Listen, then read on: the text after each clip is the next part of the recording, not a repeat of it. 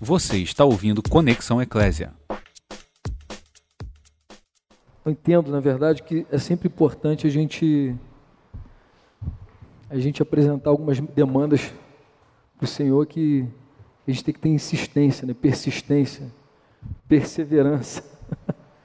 Eu sei que cada um aqui tem uma demanda, tem pessoas que tem aqui o seu CID, né, que precisa ser alcançado, tem tantas outras coisas que a gente precisa sempre bater na porta, né? Lembrando da instrução de Jesus para a gente orar com perseverança, nunca esmorecer. Eu acho que aqui é um tempo também da gente da gente manter vivo essa chama da oração. Amém? Queria animar para que a gente permanecesse nessa pegada de lembrar de alguns temas pontuais sempre. A gente tem que estar sempre pedindo. Se orarmos segundo a vontade de Deus, Ele é fiel para nos ouvir, né? que é o texto de 2 João fala, 1 João. É, eu queria iniciar aqui, que a gente precisa comunicar, na verdade tentando esclarecer um pouco as dúvidas que eu percebi que surgiu no coração de alguns irmãos. Alguns irmãos, quando a gente mandou a mensagem, ou quando a gente anunciou aqui ontem, no domingo, nós anunciamos que hoje teria CTL e tal, esse encontro aqui, e alguns ficaram na dúvida. Ah, é aquele encontro que nós fomos convidados no, em dezembro e tal. Eu falei, é, é, é, mesmo, é o mesmo encontro. A gente acabou usando a nomenclatura ali CTL, né? Talvez isso tenha confundido alguns de vocês. Pelo menos eu lembro de uns três que me perguntaram assim de imediato. Né? Mas essa nomenclatura CTL, o que, que significa? Os mais antigos vão, vão saber né? que CTL é um centro de treinamento de líderes. Podia ser NCL, sei lá, núcleo, não, NTL, Núcleo de Treinamento de Líderes, pode ser qualquer coisa. Hã? Se der, é, que, é que o Franco gosta desse, desses, desse, desses nomes, né, nomenclatura. Ele gosta de abreviação. Tudo para ele vira, vira uma abreviação. Coisa de milico. Hã? Aqui o CSNM. Centro Social Neomício. Tudo vira abreviação. Isso é mania de milico. Mas essas perguntas me despertaram assim a. Eu conversei isso com os irmãos hoje me despertaram, despertou dentro de mim a necessidade que a gente tem de esclarecer um pouco melhor a respeito desse tempo aqui. Qual é a nossa expectativa? Qual é a nossa intenção? Quem que a gente puxou para estar tá aqui, né?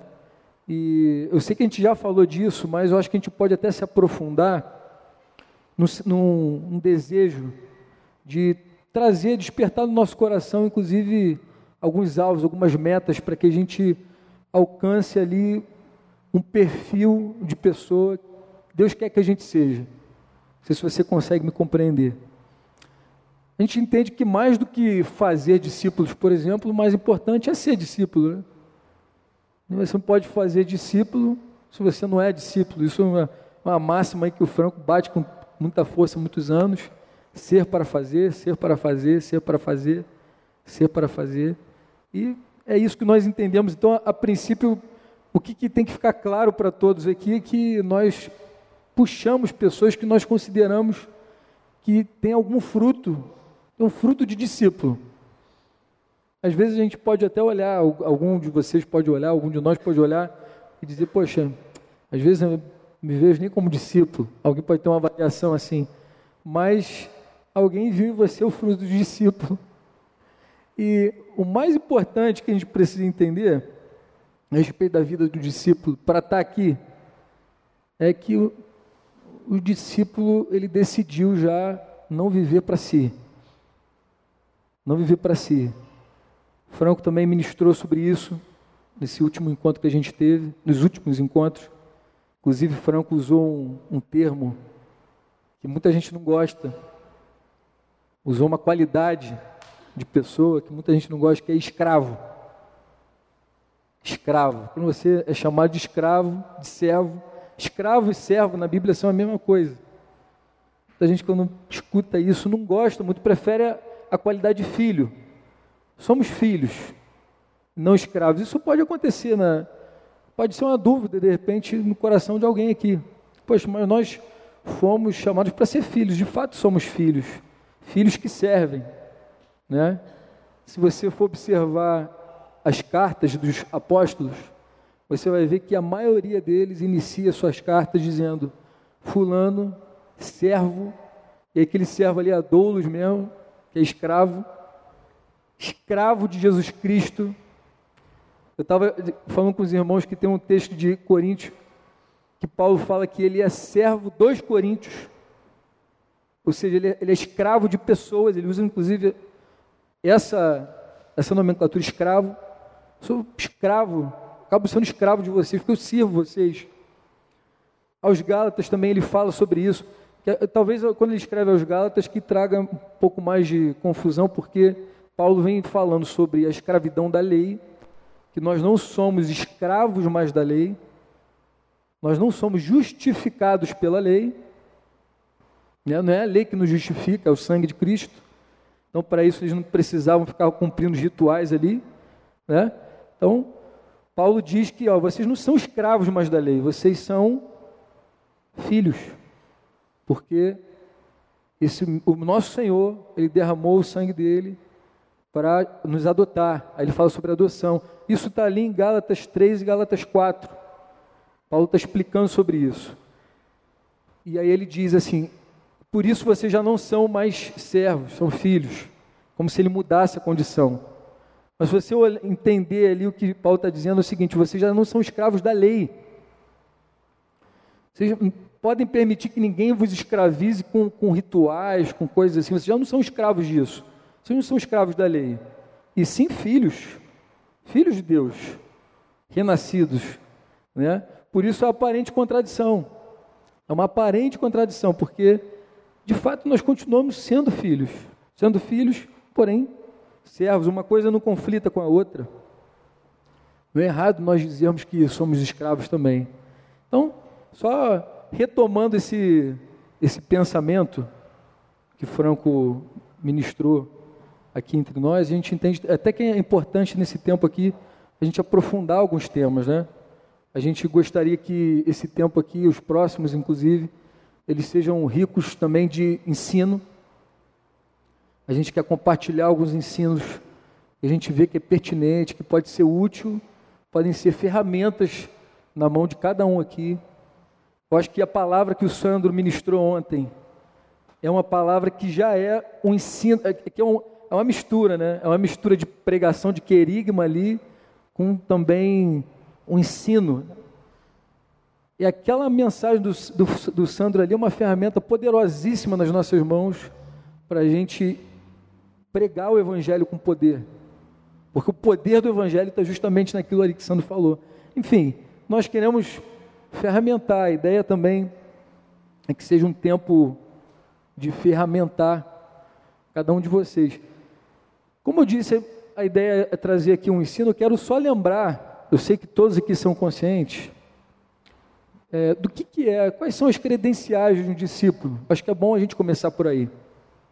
Falei de servo, falei de, que o discípulo é aquele que já não vive para si, ele vive para Cristo e pelos interesses de Cristo, não mais pelos seus interesses. Acho que isso aí já ficou claro. Mas quais são as credenciais do, do discípulo? Alguém lembra disso? É um tema também que já foi muito batido. Tem materiais, tem vídeo no YouTube falando disso. Acho que o Franco gravou sobre isso. Mas os termos do discipulado, eu vou ver se eu consigo lembrar eles em ordem. Mas, antes de tudo, é aquele que nega a si mesmo, negou a si mesmo, um amor supremo por Cristo, ele toma a sua cruz, ele permanece na palavra, e o que, o que mais? Renuncia tudo quanto tem e dá muito fruto. Essas são as credenciais do discípulo. Onde que a gente encontra Jesus falando sobre isso? Tem vários textos, né? Hoje a gente estava conversando lá, a gente lembrou de vários textos que falam sobre isso. Mas Lucas 14, eu acho que ele fala ali, ele tem uma tem uma, um resuminho. Tem um resumo, precisa colocar mas Lucas 14 fala sobre isso. Aquele que quer vir após mim, negue-se a si mesmo, Tome sua cruz. O que mais que ele fala? E siga-me. Ele fala também aquele que é, aquele que não amar, não me amar mais acima do que seus irmãos, sua mãe, qualquer um, não pode ser meu discípulo. Jesus coloca condições. Os termos do discipulado são as condições que Jesus coloca. É como se você fosse assinar um contrato e todo contrato tem termos. Nesses termos você precisa dizer, é isso que eu quero ou não é isso que eu quero. Então, nós acreditamos que aqui só tem discípulos de Jesus. Só tem discípulos de Jesus. Então, esse é o quesito mínimo para se estar aqui. Amém? Isso é uma alegria, né? Isso é uma alegria quando nos identificam como discípulo. Jesus também falou que assim conhecereis se vocês são os meus discípulos Começou uma banda a tocar ali no meio, tomei um susto. Assim que vocês vão, vão saber quem é meu discípulo, como que, ele, como que Jesus fala que a gente seria reconhecido em João 13,35? Se vos amardes uns aos outros, é assim que reconhecem nós somos discípulos de Jesus. E por que, que eu posso dizer que todos que estão aqui, de alguma forma, amam? Eu sei que a maioria que está aqui, ou quase todos, todos, têm um interesse em servir alguém, em ajudar alguém, incluir alguém no corpo de Cristo, de batizar alguém. Então, essa é a diferença das pessoas que nós convidamos aqui. São pessoas que estão pregando. Está aqui a Bárbara na minha frente, está toda feliz porque a menina que ela está orando um tempão confessou Jesus ontem. Ela ficou toda feliz, toda contente. Quem conhece a Bárbara sabe que ela fica. Mas é uma alegria mesmo, tem que ficar alegre, Bárbara. Então, as pessoas que, que estão aqui são, são essas, são pessoas que a gente vê, identifica assim. Se não estão trabalhando, servindo o próximo de alguma forma, de uma forma mais focada, mais comprometida, já poderiam estar dando esse fruto. Não tem nada que as impede, não tem nenhum pecado, não tem nada assim que, que condena você, que te atrapalha de fato a fazer discípulos, a se envolver na obra de fazer discípulos. Então, eu não quero falar aqui da, da, de como fazer a obra de fazer discípulos, não é essa a ideia hoje, mas a ideia é traçar um perfil. Qual é o perfil deveria ser o nosso perfil aqui?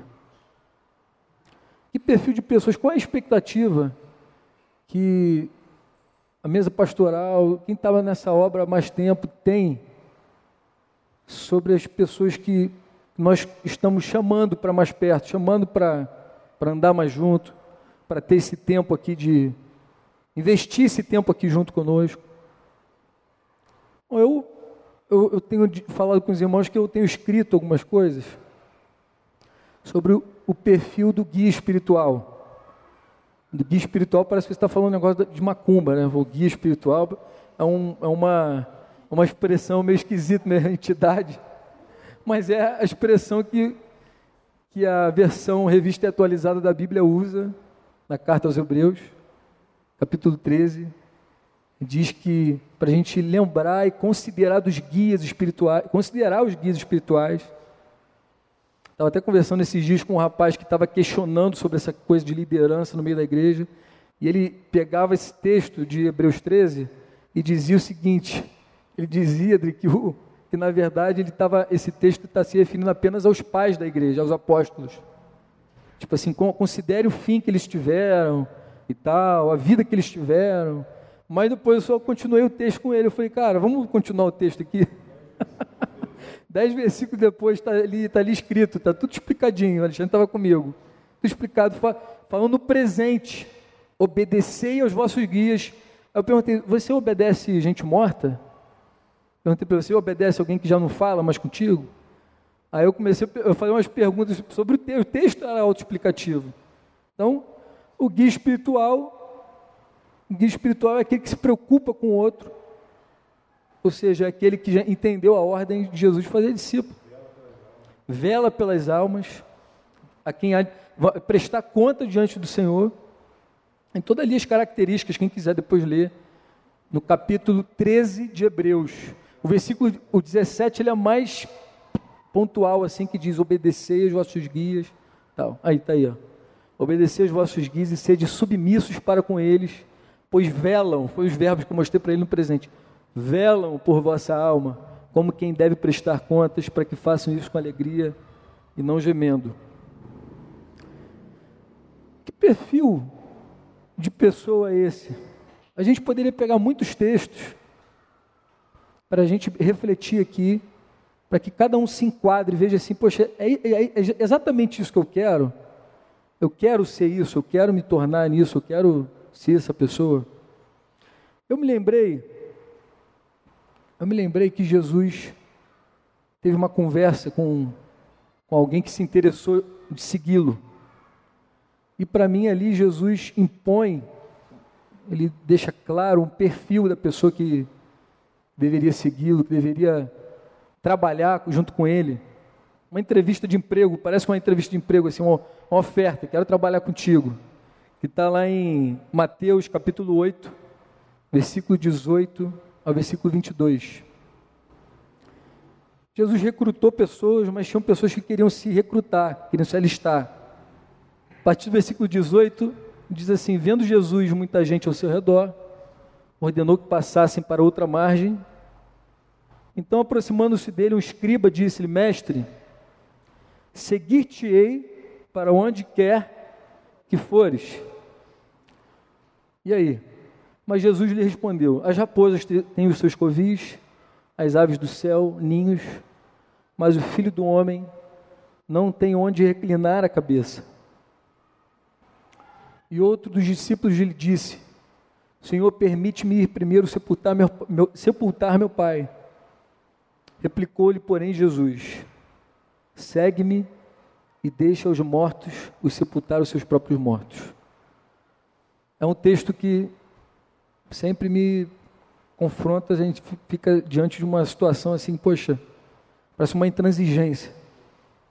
Jesus era intransigente. Mas o que, qual é a minha leitura sobre esse texto? Quando a gente começa a não apenas trabalhar para fazer discípulos, mas também envolver outras pessoas para fazer discípulos, a trabalhar no recrutamento de outras pessoas, e é para isso que os ministérios existem. O pastor existe para recrutar o quê? Quem que ele tem que recrutar, o pastor? Ensinar? Não, recrutar recrutar outros pastores, ensinar o ofício. O, o, o mestre, ele está ali também para fazer o quê? Ensinar outros a ensinarem também. E por aí vai, gente pega os demais ministérios ali, eu estou falando de Efésios 4. E aí ele explica que, na verdade, é para animar outros a fazerem. Animar outros a fazerem. Então, por isso que eu, eu gosto desse termo recrutar. Mas Jesus esperava das pessoas que ele recrutava e que tem tudo a ver com o nosso trabalho aqui. A gente está falando desse recrutamento. A gente tem pensado naquilo que seria um DNA que a gente precisa ter que a gente não pode abrir mão. Qual é o DNA do trabalhador entre nós, do, do obreiro? Você está aqui sendo convocado para ser um obreiro, para a gente refletir sobre a vida de, de um obreiro. Que não tem nada a ver se vai ter tempo integral ou não, é um obreiro. Todos nós. Jesus ensina com esse texto, na minha visão, a necessidade da gente de verdade romper com qualquer conveniência. É muito difícil você recrutar pessoas, você envolver pessoas na obra de fazer discípulos, se essas pessoas não estiverem dispostas e disponíveis de verdade. Dispostas e disponíveis de verdade. A gente sabe que a gente está aqui chamando, convidando vocês para uma segunda-feira.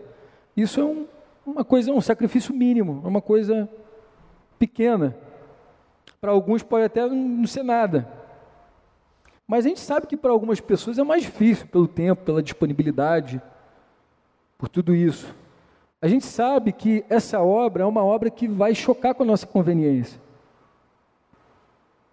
Vai chocar. Uma das coisas que a gente observa, por exemplo, que atrapalha muito é aquela coisa que o Sandro falou ontem sobre o amor, o amor humano. Se você quer fazer a obra com amor humano, sabe o que você vai fazer? Você vai selecionar pessoas parecidas com você, por exemplo. Você seleciona, é meio que uma seleção natural. Você seleciona as pessoas com quem você se relaciona. Tem que ser um par teu, no mínimo. Um par teu. Um par que eu digo, a identificação. E para fazer discípulos, gente, pô, se Jesus fosse pensar nisso aí, se a gente for pegar o perfil intelectual, o perfil, sei lá, de personalidade dos discípulos, uma gama assim, negócio. Aí está um ponto, por exemplo, que a gente precisa romper com a nossa conveniência. Não é conveniente você, às vezes, se interessar por alguém que está muito distante de você. Eu, eu, digo distante não é fisicamente, estou falando de distância intelectual, estou falando de distância social, estou falando de distância em vários sentidos, de mente. Hã? Isso exige de nós uma. Você está exercitado assim, cara, eu não, não, não me movo por qualquer conveniência. Não me movo por conveniência. Tem outros tipos também de conveniência que a gente poderia listar. Não é o, conforto também que às vezes a gente tem que abrir mão da nossa casa. Receber a igreja na casa. Como que é receber a igreja na casa? É fácil, Edna? receber igreja na casa que acaba gerar até alguns prejuízos, né? Tem gente que não pode nem mais fazer um pio no, no, condomínio. Não é assim? Assim não pode mais reunir lá, né? Lá já está impedido, já fecharam a porta, já.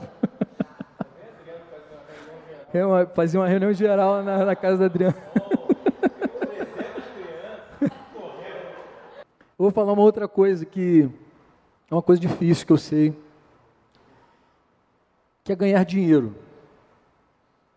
É muito bom ganhar dinheiro. Você está rindo de quê, cara? É muito bom. Não gosta?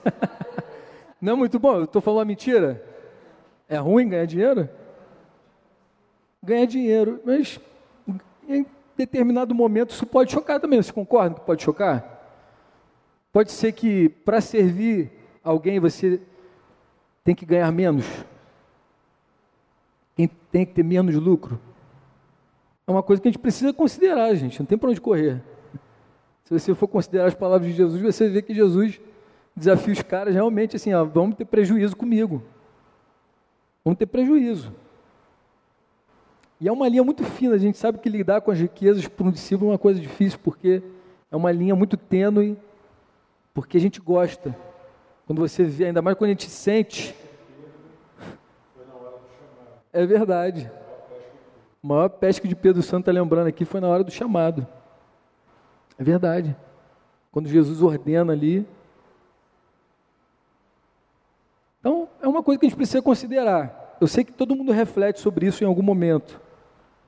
Mas você consegue perceber a importância da gente estar tá todo mundo livre de fato dessa conveniência, do dar trabalho. É uma coisa que dá muito trabalho receber pessoas na tua casa, mudar a tua rotina. A gente a gente lida com isso o tempo todo. Eu acho que o Curitibano tem um desafio forte com isso também além, a mais. Como se alguém dizia um plus a mais, eu acho que é o Luiz falava, é um plus a mais o curitibano. É um desafio a gente sair do nosso, da nossa agenda também. Sair da agenda, gente, ó, para mim é difícil. Eu não sou um cara assim, tô, totalmente programadinho não, mas tem gente que sofre muito de sair da agenda, de alterar ali um pouquinho da sua, do seu planejamento. E por aí, por aí vai, pensa. Vamos trazer para nós aquilo que nos convém, que às vezes a gente precisa romper. E isso tem que fazer parte do nosso DNA. É o cara que está livre mesmo para sofrer prejuízo. Sofrer qualquer prejuízo, porque ele já rompeu com a conveniência. Não é só se me dá prazer, não é só se eu gosto de fazer, não é só se eu tenho. É como aquele centurião falou para Jesus: Eu sou um homem sujeito à autoridade. Eu entendo. Precisa nem que o senhor vá lá. Eu sou um homem sujeito à autoridade. Já entendi. E foi. Isso é um perfil que você vê ao longo de todas as Escrituras. Uma outra coisa que refletindo, passa muito pelo nosso, pelo nosso DNA, pela nossa identidade. Quando eu falo disso, eu falo daquilo que eu recebi, tá? Daquilo que eu recebi, que eu busco ser fiel, que eu vejo que são elementos assim importantes para essa obra que, que um dia eu abracei. Eu recebi isso dos irmãos, recebi do Sandro, do Presbitério do Rio de Janeiro, do Franco, e eu entendi que é, é algo que a gente não pode deixar de enxergar em alguém e animar as pessoas a experimentarem, que é a necessidade desse camarada, do obreiro, ele admitir as suas fraquezas e ser transparente em relação às suas fraquezas. Alguém diria, chamaria isso de autenticidade. Nós prezamos pela autenticidade de ser uma marca nossa. É muito ruim você lidar com uma pessoa que tem uma fé fingida ou que tem um amor fingido. Não sei se você já já parou para pensar nisso, ou já viu isso. É difícil a gente julgar um negócio desse, né? dizer que alguém tem um amor fingido. Mas você percebe quando um amor de alguém por outro, o interesse é um interesse superficial, por exemplo. O quanto a gente permite que as pessoas nos conheçam, a nossa aproximação é uma aproximação muito medida. É cheio de dedo, aquela expressão assim, tu fica cheio de dedo com os outros, você não quer que as pessoas entrem muito e mexam contigo, mexam com o que está lá dentro, digam se você está criando teu filho certo ou errado, está criando bem ou não. A gente não quer isso mas uma marca necessária que a gente entende essa, essa coisa do coração rasgado, onde a gente não tem milindre reserva com quem está nos tocando, com as pessoas que estão próximas de nós. Eu gosto muito do texto de Romanos, capítulo 7, do versículo 21 ao 24. Romanos, que. Romanos. Rode. Diz assim, versículo 21. Paulo começa a abrir o coração com os discípulos dele lá de Roma, lá. Começa a falar com a igreja. Então, ao querer fazer o bem, eu encontro a lei de que o mal reside em mim. Aí tá, começa a abrir o coração. Porque no tocante ao homem interior, ele fala do interior dele, espírito dele. Meu espírito, isso que ele está dizendo, eu tenho prazer na lei de Deus. Ano 23, mas vejo nos meus membros outra lei que, guerreando contra a lei da minha mente, me faz prisioneiro da lei do pecado que está nos meus membros. Aí 24. Desventurado homem que sou, miserável homem que sou, quem me livrará do corpo dessa morte? Eu gosto desse, desse desabafo de Paulo, porque ele não tinha problema nenhum de, falar, de abrir assim o mais íntimo dele.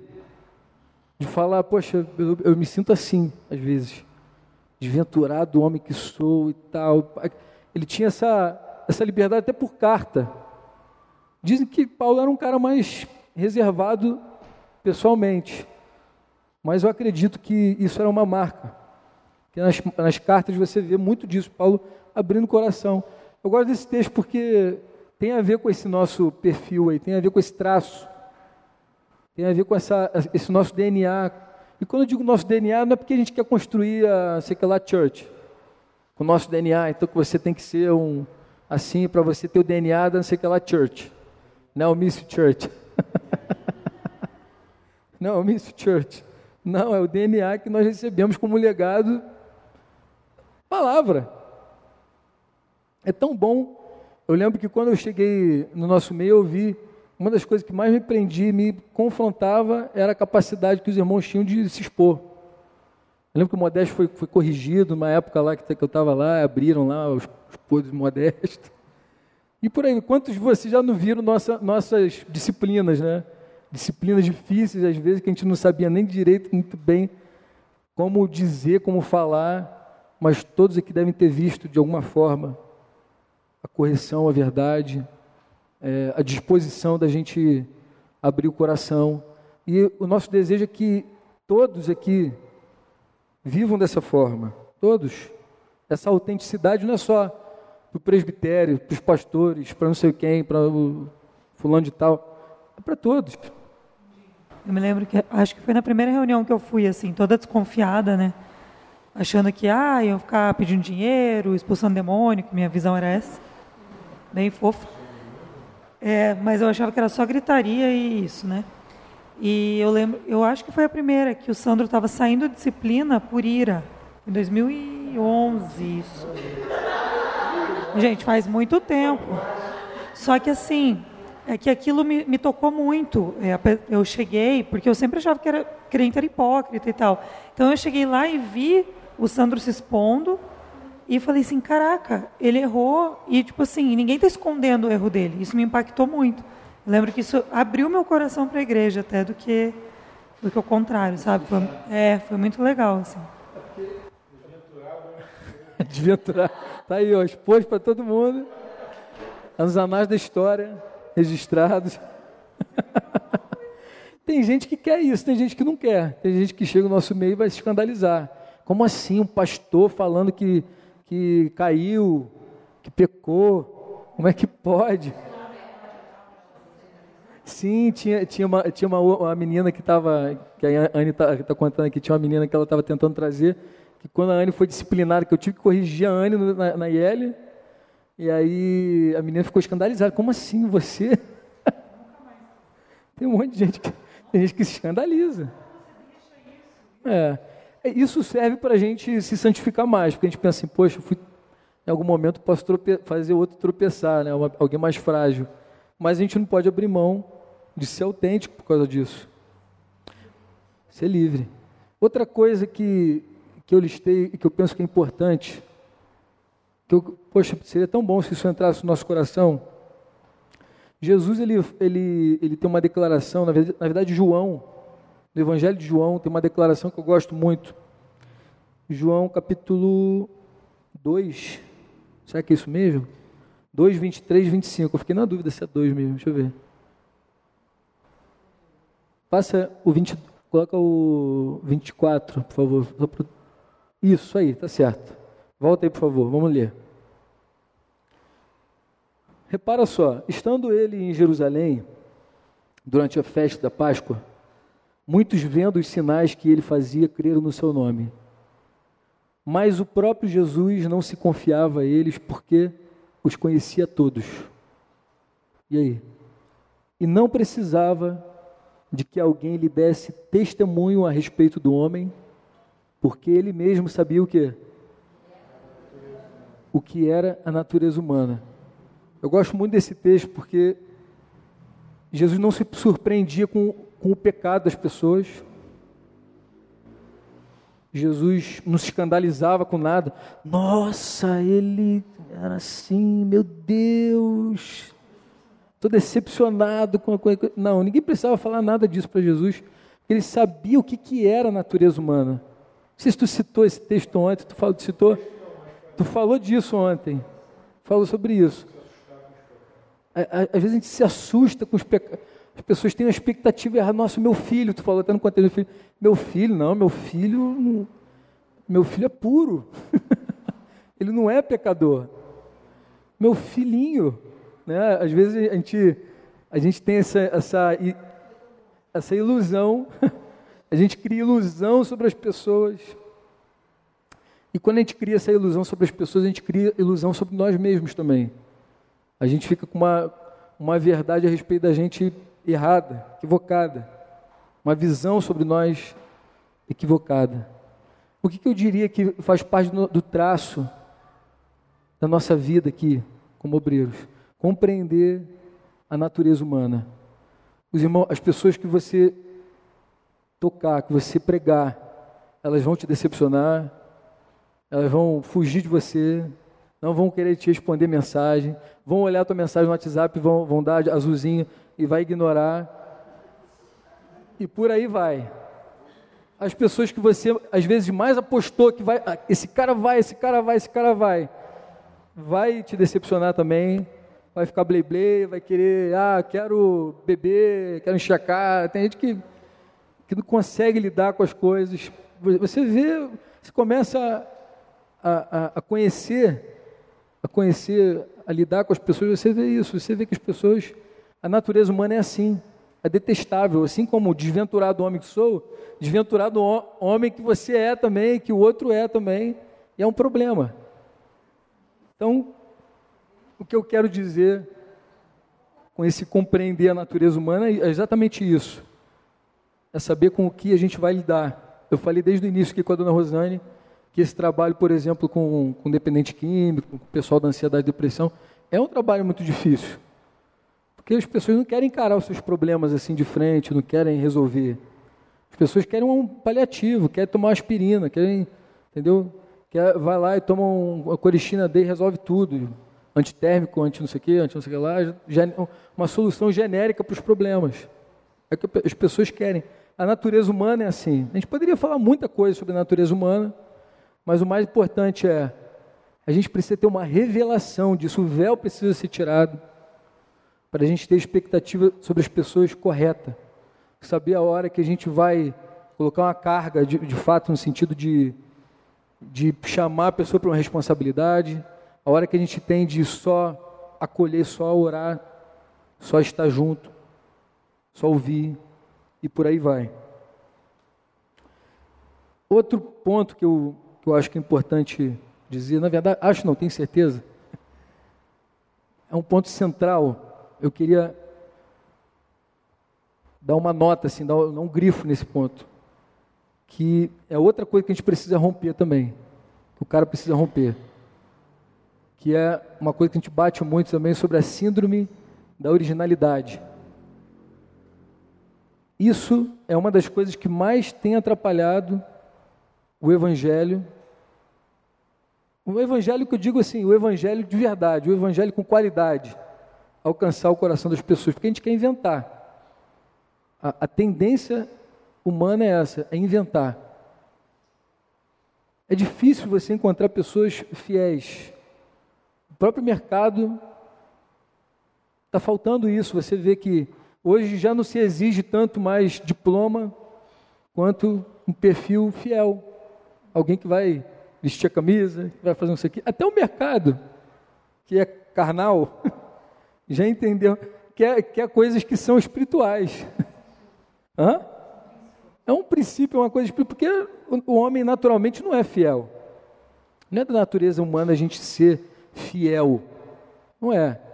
Mas o que, que Paulo fala lá em Timóteo? Capítulo 2, versículo 1.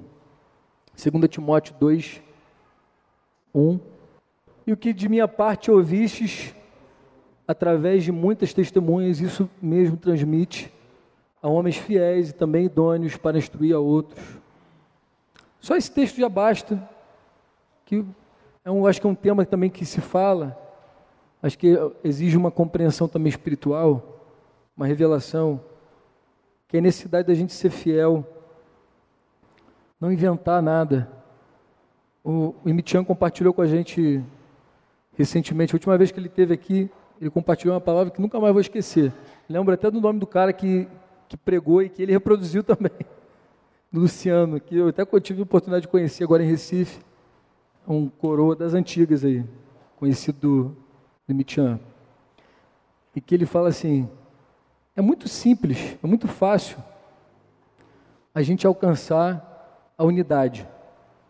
E vocês sabem que a carga do Mitian, não sei se vocês sabem disso, mas a carga do Mitian é a unidade da igreja. Ele fala muito sobre isso, sobre a, as pessoas crescerem no Senhor Jesus e a igreja alcançar sua maturidade e ser um. E aí ele vai pegar um texto de Coríntios em que Paulo fala para que todos tenham o mesmo parecer, sejam unânimes no mesmo pensamento e tal, papá. Aí ele fala sobre qual era a receita de Jesus para se manter fiel, que era que ele ouvia, tudo que ele ouvia do Pai, ele reproduzia. Tudo que ele ouvia, ele reproduzia. Se todo mundo for na mesma fonte, se todo mundo está na mesma fonte, o que, que vai acontecer? Mas a mesma coisa vai ser reproduzida. Basicamente isso foi era a palavra dele, muito mais rica do que isso que eu estou falando aqui que guardei no meu coração. Mas é isso. A fidelidade necessária, até mesmo para que venha logo o fim. Eu não sei se, se vocês pensam nisso, mas de vez em quando, dá, dá né, Luiz? Dá assim, tu pensa assim, Senhor, Maranata, Senhor. Vem logo. vem logo, pelo amor de Deus. o, o, Luiz tinha uma teoria de que quando tivesse um, um, uma junção lá de. Como que era a tua teoria, Luiz? Quando fosse um, um transgênero com outro transgênero, querendo. Ele tinha uma doideira lá. Ele inventou uma modalidade de, casamento lá que poderia existir, isso, mais, acho que é 10 anos atrás. E ele falou: então, nesse dia, cara, Jesus vai voltar, vai vir e tal. E já está acontecendo. Até agora, Jesus, nosso Senhor, não voltou. Mas, se quer que. Você quer ver o reino de Deus consumar de verdade, isso é uma coisa que está no teu coração, seja fiel à pregação do Evangelho do Reino de Deus. é simples. Ninguém inventa nada. Está conseguindo captar aí os, os, os, traços? E por último, são, são, são dois pontos aqui mais técnicos, assim que eu diria, que não precisa abrir também, demais em 2 Timóteo 2,15 e 2 Timóteo, é, 2 Timóteo 2,15, no mesmo cap, capítulo versículo, Paulo fala de dois, de dois aspectos também, de duas, duas características que a gente, que o obreiro precisa ter, que é manusear bem a palavra da verdade, a gente está careca de ser alertado, manuseia bem a palavra da verdade. E o outro ponto é: não tem do que se envergonhar. Não tem do que se envergonhar, fala o teu testemunho. Como os de fora te veem. Qual é a visão que as pessoas têm de você? Porque a gente é responsável, sim, pela forma como as pessoas nos veem. Nós somos responsáveis. A gente pode não ser culpado, porque as pessoas podem nos julgar erroneamente, temerariamente. Mas nós temos que ter uma responsabilidade de com os de fora, nossa palavra tem que ser como? Temperada, sim, sim, não, não, temperada com sal. Tem todo um perfil, tem todo o amor tem que ser visto em nós. Como que eles vão ver que nós somos discípulos se não tem amor? E por aí vai, tem várias características nisso, né? Mas esse não ter do que se envergonhar fala desse testemunho com as pessoas como as pessoas veem você, se elas podem ver em você socorro, abrigo, refúgio, e tudo aquilo que a gente canta naquela música lá, como o farol que brilha à noite, como ponte sobre as águas, e por aí vai. É, eu não quero falar mais, mais nenhuma característica, queria encerrar aqui, deixando bem pontuado aí. Vou só repetir, né? É sempre bom quando a gente compartilha alguma coisa assim, enfatizar os pontos que eu citei aqui. Romper com a conveniência, rompeu com a conveniência. Admite e é transparente sobre as suas fraquezas, autenticidade. Dois pontos: autenticidade. Compreende a natureza humana rompeu com a síndrome da originalidade e manuseia bem a palavra da verdade e não tendo que se envergonhar. É isso que eu queria compartilhar com vocês para que ficasse no coração aí registrado. Sobre a, isso, isso diz respeito à expectativa que nós temos. A expectativa é que nesse tempo aqui esses, essas virtudes se desenvolvam. Digo nesse tempo, não apenas nas segundas-feiras, mas que a gente saia daqui inspirado a desenvolver essas virtudes. Você sabe que é responsabilidade nossa agregar a fé virtudes, agregar o conhecimento outras virtudes e outras coisas que nos fazem crescer. Amém? Este foi mais um programa do Conexão Eclésia.